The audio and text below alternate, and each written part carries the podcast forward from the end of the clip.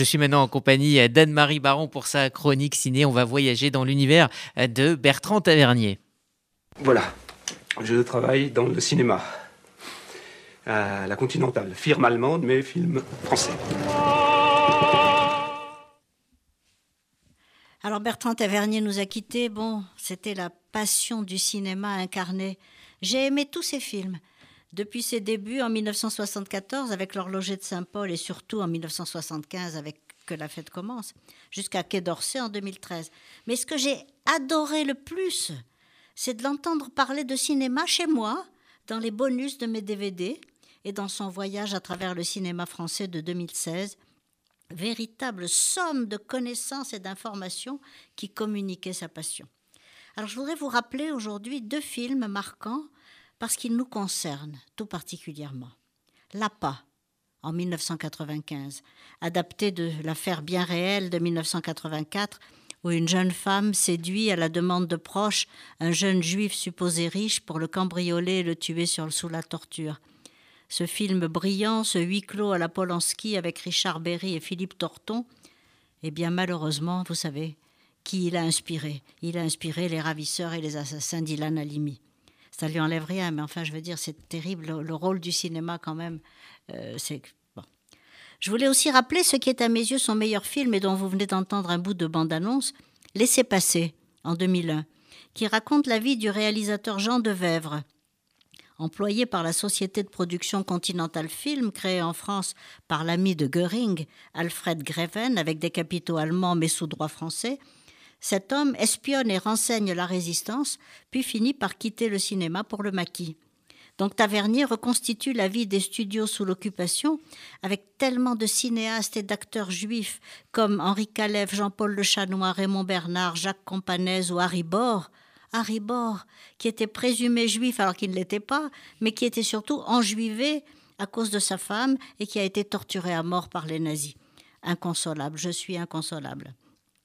Donc Tavernier parle de ce véritable âge d'or du cinéma français en défendant l'esprit d'indépendance des créateurs face à l'occupant. Et pour l'anecdote, c'est à cette époque qu'ont été réalisées les plus grandes adaptations des romans du XIXe siècle, dont celle de Balzac, parce que Goebbels avait donné comme instruction que les Français ne produisent que des films légers, vides et si possible stupides.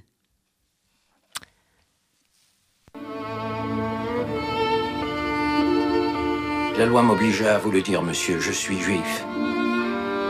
Bon, moi je suis allemand. Puis voilà.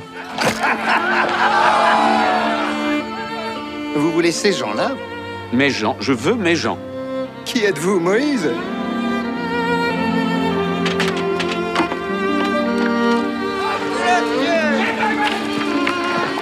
On dit que votre usine est un havre. On dit que vous êtes bon. Qui dit ça Tout le monde.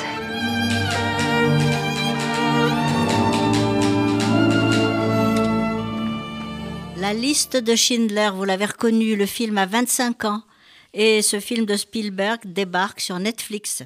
Il met en scène, vous le savez, l'histoire d'Oskar Schindler, cet industriel allemand membre du parti nazi, qui, pendant la Seconde Guerre mondiale, a sauvé plus d'un millier de juifs des camps de la mort en les faisant travailler dans son usine d'émail et de munitions. Liam Neeson incarne ce personnage ambigu, ce jouisseur, ce séducteur et profiteur de guerre, qui disposait avant tout d'une main-d'œuvre bon marché. Mais quand il apprend que ces juifs, comme il les appelait, et comme ils s'appelaient eux-mêmes, doivent être transférés à Auschwitz, il utilise ses relations auprès des notables nazis qu'il finance, dilapidant sa fortune à grand renfort de pots de vin pour acheter ces ouvriers et leur éviter la mort. Alors, vous savez que Thomas Kennelly a écrit un livre, Schindler's Ark, l'Arche de Schindler, publié en 1982 et pour lequel il obtient le prestigieux Booker Prize, et que Spielberg en a tiré le scénario de son film. Ce film, vous l'avez tous en mémoire, il a été très controversé, mais nous l'adorons tous. C'est La liste de Schindler, qui a remporté sept Oscars, dont ceux du meilleur film et du meilleur réalisateur. Comme vous le connaissez tous, je ne vous en dirai pas davantage, il est inoubliable. Je vous laisse juste fermer les yeux en imaginant la fameuse scène de la petite fille en rouge qui va se cacher dans un placard pour échapper à une rafle.